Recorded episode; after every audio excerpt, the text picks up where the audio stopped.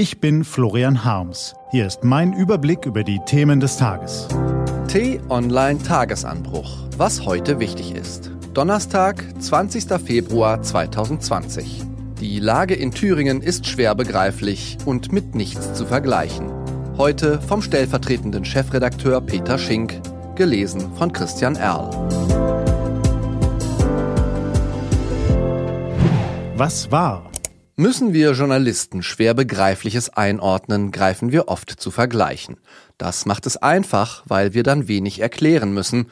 Zum Beispiel lässt sich schreiben, eine Troika aus Merz, Laschet und Spahn würde nicht funktionieren. Das ging ja bei Schröder, Lafontaine und Scharping auch nicht gut. Mehr muss man nicht sagen, es ist für sich genommen plausibel. Der Griff zu bestehenden Bildern hilft uns Menschen, wir können uns so Dinge leicht erschließen, uns wundern, uns fürchten oder schmunzeln. Schauen wir heute Morgen nach Thüringen, finden wir genau das vor, etwas schwer begreifliches.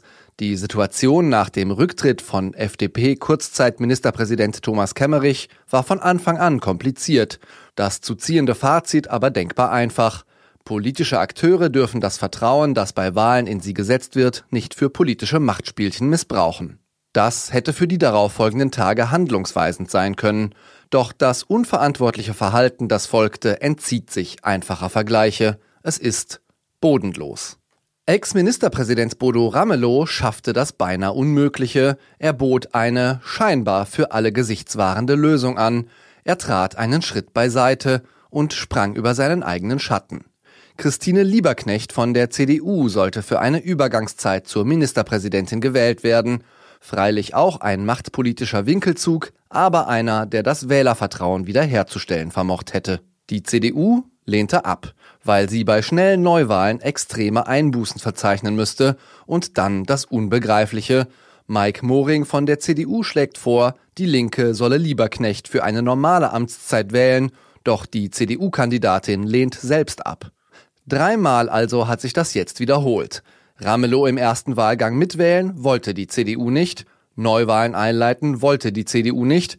Lieberknecht als Übergangslösung, wollte die CDU nicht. Nun gibt Moring den Druck nach Berlin weiter. Man müsse mit der Linken zusammenarbeiten dürfen, fordert er. Klar, nur so lassen sich Neuwahlen noch verhindern. Die Blockade im Landtag bleibt also bestehen. Für die CDU in Erfurt gibt es aber nur zwei Optionen. Erstens baldige Neuwahlen, damit verbunden Stimmenverlust und Marginalisierung. Zweitens eine wie auch immer geartete Unterstützung einer Regierung unter Bodo Ramelow.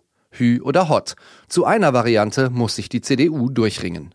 Unsere Demokratie und die Menschen in Thüringen verlangen zu Recht, dass die politischen Mandatsträger verantwortungsvoll mit ihrem Mandat umgehen. Genug ist genug. Seit zwei Wochen weicht die CDU nur aus. Das ist zu viel. Die Erfurter Posse sucht ihresgleichen oder wie CSU-Ministerpräsident Markus Söder gestern Abend sagte, zu Thüringen fällt mir gar nicht mehr viel ein. Immerhin, wir Journalisten haben jetzt einen neuen Vergleich in der Schublade.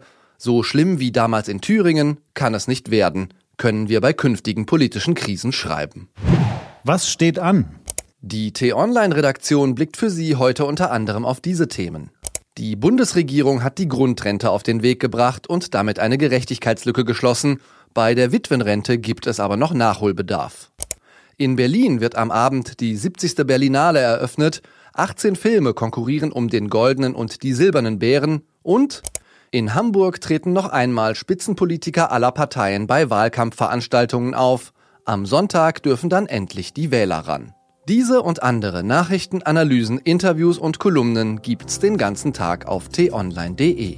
Das war der T-Online Tagesanbruch vom 20. Februar 2020, produziert vom Online-Radio und Podcast-Anbieter Detektor FM. Den Podcast gibt's auch auf Spotify. Einfach nach Tagesanbruch suchen und folgen. Ich wünsche Ihnen einen frohen Tag. Ihr Florian Harms.